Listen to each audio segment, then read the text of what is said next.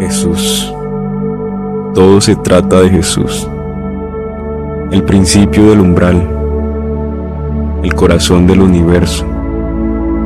El origen de todas las cosas. En esa actualidad surrealista, flemática, paralítica, ha quedado claro que no somos Arjé, ni mucho menos el eje. Nada absolutamente nada es más importante que la vida que decidimos, el camino que seguimos y la verdad que aceptamos. Lo que sabemos no es todo lo que deberíamos conocer. Es más sencillo apagar la oscuridad que negar la magnificencia del carpintero. Pero es tan fácil perdernos en nuestros propios intereses cuando tratamos de rodear los senderos que hay que atravesar. No podemos poner en cuarentena la ruta más directa y el trayecto menos transitado para moldarnos en la pasividad y rehusarnos en ser confrontacionales. En estos tiempos tan oportunos, necesarios e irrevocables, hay que derramar nuestro vaso cerrar la puerta de la habitación y no verter nuestras copas entre excusas y desidias. ¿Para qué tomar atajos siendo superficiales?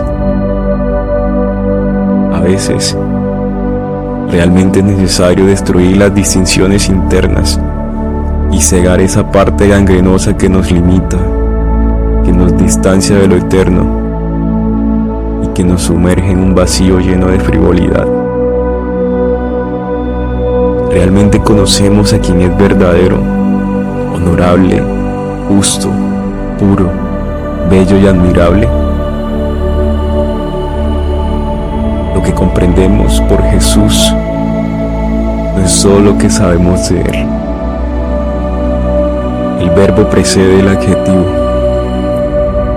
El verbo es la razón del sustantivo.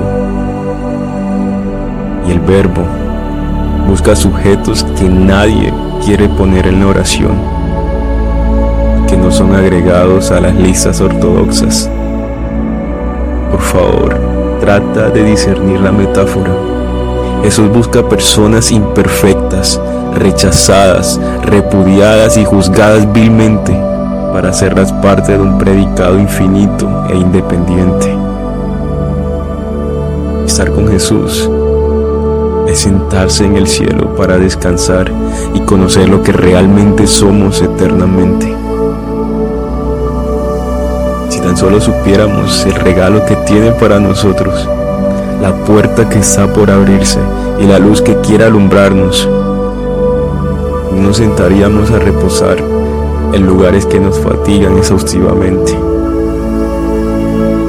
Es este el momento para soltar nuestros cántaros, beber del agua que nunca se acaba y correr hasta el fin del mundo para que otros beban. No importa si tuvimos seis pasados cuestionables, Jesús es el séptimo hombre.